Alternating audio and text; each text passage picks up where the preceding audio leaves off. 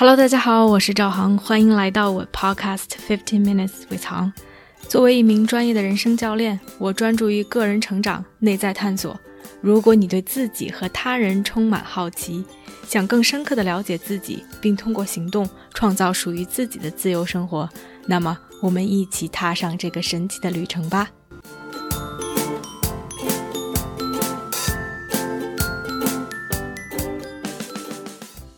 Hello，大家好，欢迎来到这期的 Podcast。今年年初，国内有一个剧特别的火，叫《开端》，是白敬亭和赵今麦演的。我花了两周的时间，就在一有空就看这个剧，然后把这个剧给刷完了。它是一个时间循环剧，两个主人公李诗情和萧鹤亭在剧里面就是经历了这样的爆炸事件，然后在时间循环中一次一次的去发现线索，寻找真相。最终揭开了事情的谜底。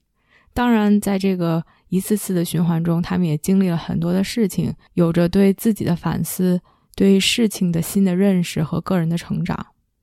一方面是剧情特别的扣人心弦，我就跟着每一次的突破或者是线索而情绪紧张着。演员也是把人物刻画的非常好。同时，我觉得任何的。电影、电视剧有意思的地方在于，它总能给人们以不同的思考。可能不管是导演也好，编剧也好，他们带着自己的这样的一种 intention，这样的一种目的去写这样的一个故事。但是对于观众来说，当他们看完这部影视剧、这个电视之后，给他们留下的印象或者给他们激发的思考，可能是不一样的。所以，这真是一件非常仁者见仁、智者见智的事情。剧中给我的一些思考和启发，一方面是跟我过去的经历有关，另外一方面也给我现在在思考或者在纠结的一些事情起到了一些 breakthrough、一些突破的作用。所以，也想跟大家来分享一下我的感受。一个让我感受很深的是这种 randomness in life，这种。生活中的不确定，或者是说无常的这样的一种感觉，因为其实每一次的循环都是他们开始在同一个地方，两个人在公交车上，而每一次循环他们都会做出一些不一样的决定，所以每一次循环都有不一样的结果。这种感觉就好像是在这种平行宇宙，这种 parallel universe。如果我们在现实的生活中去想这件事情的话，是。在每一个有可能做决定的节点，当我们做出了不一样的决定，它就会按照几种不同的方式去发展下去。所以在平行宇宙中，我们有不一样的结局。就像在剧中，两个主人公选择是不是下这辆公交车，或者是什么时候下这辆公交车，以什么样的方式下，是不是要给警察打电话，什么时候给他们打，告诉他们什么。所有的这些都 dramatically change how the things are going，它都会让这个剧情以不同的形式去发展。它 make the difference 是有的时候他们就死了，而有的时候他们活下来，有的时候他们变成了杀人犯，或者是成了英雄。在一些剧情中，他们是目击证人；而在另一些剧情中，他们被警察怀疑，被当成嫌犯。所以，it almost mind-boggling，就是让我觉得非常不可思议。这么小小的一点一点的细节，每一个决定在我们的生活中其实都是这么的重要。如果我们把这个剧情投影到生活中，就给人这样的一种感觉，让我们觉得生活中的每一个决定似乎都要慎重。就不用说这些所谓的大的决定，去哪儿上学，是否出国，学什么专业，找什么工作。结婚生孩子这些所谓的在大家眼里面的 milestone，另外可能一些生活中非常小的决定，都可能引起对我们生活的巨大的转变或者是变化。所以，也就是为什么很多人都会对自己曾经做过的一些决定而感到后悔，也会对现在面临的一些决定变得很 indecisive，犹豫不决，不知道该怎么去做出这些决定。因为 at the back of our mind，我们总觉得自己的决定是这么的重要。就像之前我有一个客户跟我说，他说如果我可以回到那个节点去做出一个不一样的选择。我相信 I would end up in a very different life。我相信我会现在过着一个非常不一样的生活。我当时对他说：“You're here now. What do you want to do with that？” 你现在已经是现在的你了，你现在已经走到这儿了，所以你想怎么办呢？我觉得在生活中和剧情里面非常像的是，虽然我们并不是一次一次的回到那个原点，回到在公交车上又一次一次去做所谓的新的决定，但是在我们的生活中，我们会做一个接一个的决定，它更是以一种所谓的线性的方式在往前发展的。但我们之前的决定会影响着我们之后的决定，和剧中很像是。其实他们每一次之后做的决定，都带着前一次决定的 learning，他们从之前得到的新的线索，他们之前的一些思考，他们发现的一些问题，他们对自己对整个事态的了解，对上一次剧情发展中认识到的这些人的一些认知，他们把这些都带到了下一次的循环中。不光如此，他们也带着上一次决定给他们带来的所谓的 trauma。对于萧鹤亭来说，这真的就是一个 real energy cost，因为他每一次循环，他的这个体能都在下降，所以他就是有着之前的每一次决定、之前每一次经历带给他的创伤。而同时，其实两个人都受到前一次决定的心理上的影响，不管是说 the horror of being killed，就是有一次李诗情是被杀死了，在上一次的循环中，那个对他造成的心理阴影。以及造成的他对整个世界的认知和对生命的 appreciation，或者是说像肖鹤云在上一次误伤了别人、误杀了别人，然后被当成了杀人犯，给他造成的这些创伤，他们都带到了下一次的循环中。其实和生活中非常像，我们的后一次决定都会因为我们的 past，因为我们的过去而变得有所不同。Personally speaking，我其实可以用这件事情来反观或者是反思自己的一些决定对于我之后决定的影响，以及后来自己意识到这件事情之后的一些突破。我曾经很长的一段时间非常后悔自己当年十八岁的我选择去南京大学去读化学这件事情，因为后来在大学期间，一方面并没有很 enjoy 自己学的内容，整个的 experience 也没有非常的 pleasant。不太喜欢学化学，然后整个的大学时光也没有自己想象的那么的愉快。我在这个过程中肯定是有一些 learning 的，对于自己的认知，对于自己的了解。一方面是 first of all，我知道了自己其实并不喜欢 science，并不喜欢科学或者是理工科这样的一个领域，也让我看到了自己在做决定这个方面的一些盲目。比如当时我决定学化学的一些初衷是 more based on what I can learn。在高中那个阶段，我觉得我可以学什么，我学什么学得好，在学校里面，而不是说我之后想从事什么行业，或者是去 picture my daily life，去想象我之后在工作中的状态。这是他带给我的 learning，这种新的知识，或者是对于自己的新的了解。他同时也给我带来一些 quote unquote 所谓的 trauma。一些影响或者是伤痛，我自己并没有意识到这这一点，直到当我又面对了很 similar 的 situation，又面对了很类似的一个决定，就是当我开始接触到 coaching，需要去决定自己是不是要深入的去学习，并且进入这个领域的时候，我当时和很多人去聊这件事情，然后去 seek their validation，去企图让他们来说服我，或者让他们告诉我这是一件对的事情。然后想去做各种各样的测试，来去论证这是一个好的决定。然而后来在其实是在一次 coaching 对话中，当我的 coach 来去问我一些问题，让我反观到自己的行为，让我意识到，其实我内心的那个时候已经蛮笃定的，想要去做出这样的一个决定了。但是由于之前所谓的错误的决定，选化学去南大这个所谓的扩张扩错误的决定，让我不敢去 take 这个 risk，让我永远想要去 get it right，想要去做一个所谓的正确的决定，而它产生出来的一系列的 behavior，不管是说想要去各种问别人，或者想要让别人来告诉我，或者想用一个工具来验证，其实我都没有真正的可以去 take responsibility for my own decision。我似乎失去了这种为自己做出决定而承担的这种勇气。而其实，当我认识到了这一点之后，你觉得不光在那一刻，it freed me，让我可以真的可以更自由的为自己去做决定。而且对自己当年十八岁的那个自己 feel more compassionate，真的可以接受当时自己做的那个决定，也意识到其实我在那个时候做出了一个 the right decision for me at that moment，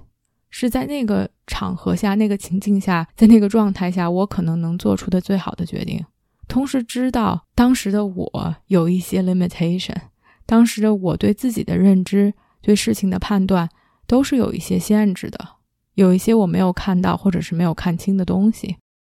所以其实，在生活中，也许没有像在剧里面回到了某一个节点，让你一遍一遍的去对同一件事情去做决定。但是在生活中，很多时候事情是以 similar pattern，是以同样的一种模式，在不同的情境下出现的，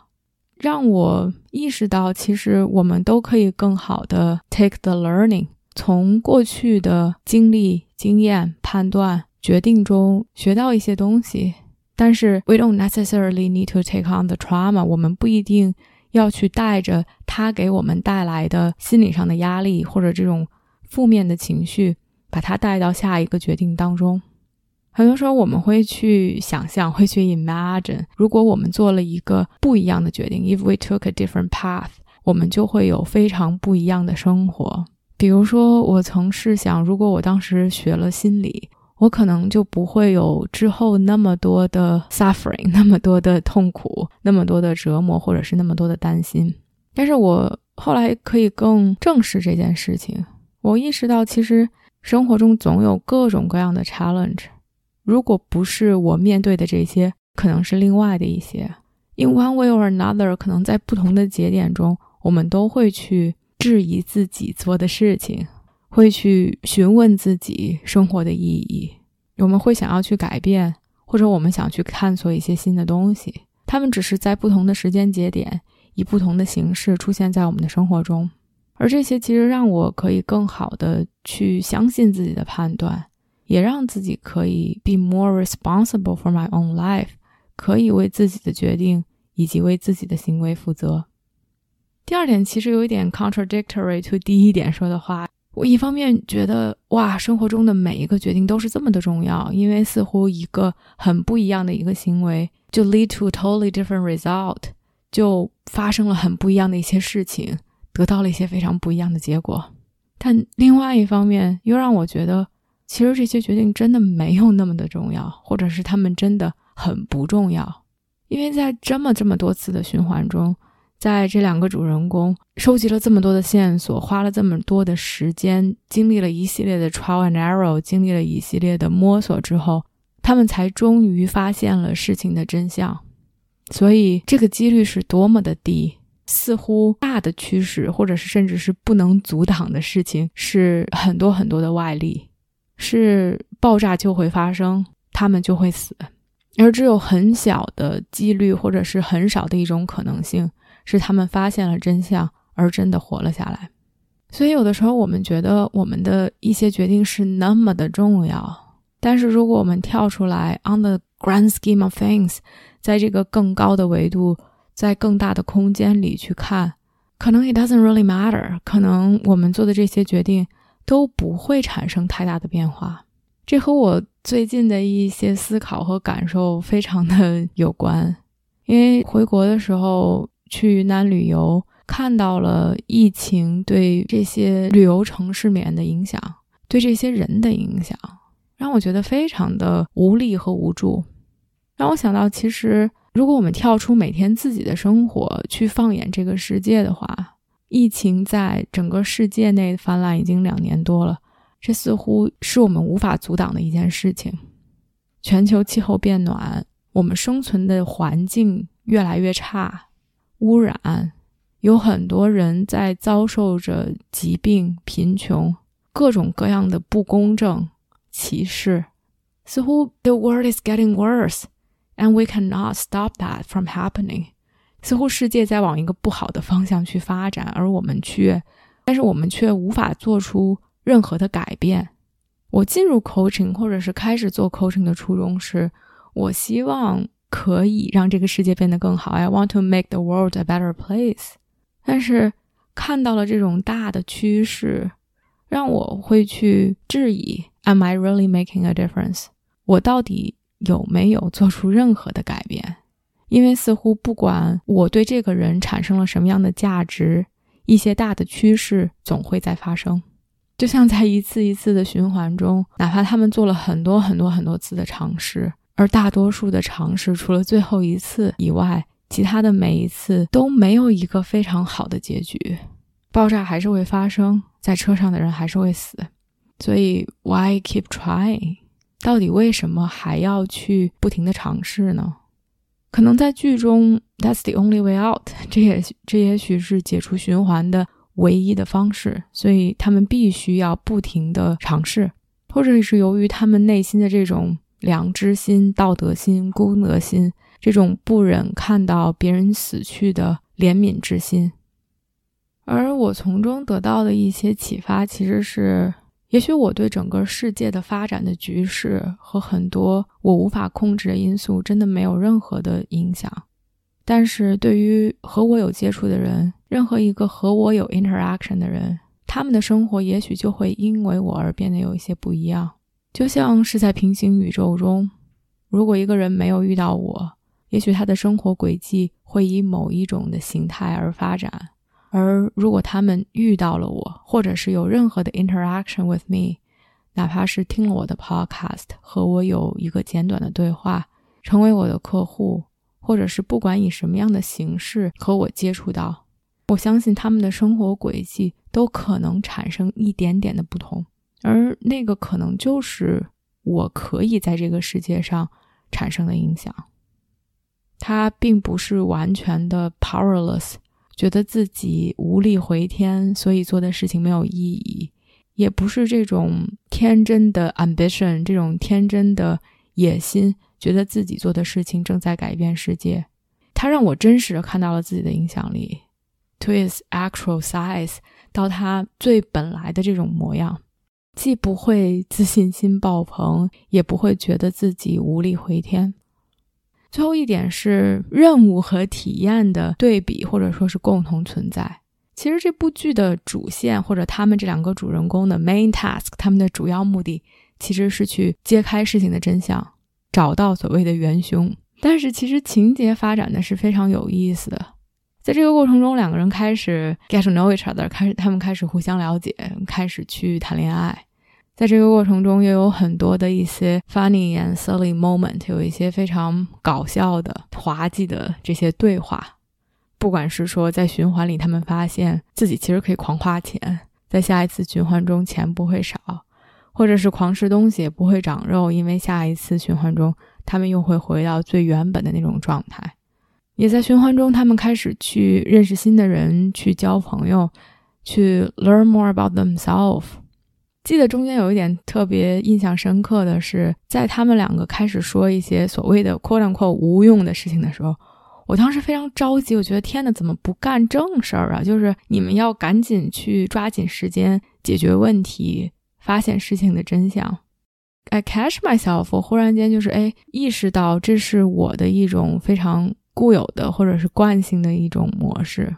好像我们生活中总在不同阶段有一些 theme，有一些主题。原来在学校就是主题可能是学习，或者是说开始工作是，所以就要把重心放在工作上，然后是谈恋爱，或者是所谓每一个阶段都有他该干的事情。然后我们觉得这个是我们需要去花精力、花心思，甚至是埋头苦干、把眼光放在的地方。但其实生活中就像剧情一样，哪怕有一个所谓的 mission，有一个所谓的主要的事情。其他的东西都会自然的发展起来，都会自然的 unfold。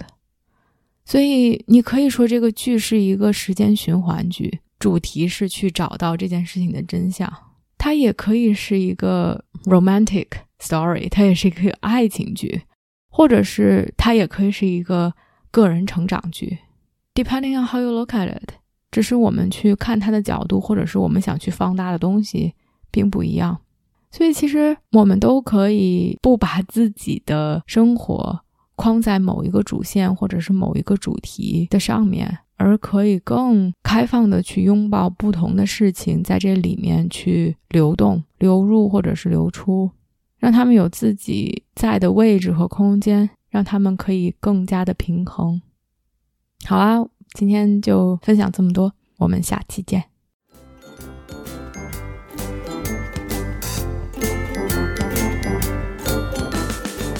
我相信每个人的智慧和力量。如果我们可以把内在的探索转化为行动，这个世界就会变成一个更美好的地方。感谢大家的收听。如果你喜欢我的节目，欢迎点赞、评论并分享给身边的一个朋友。Have a nice day.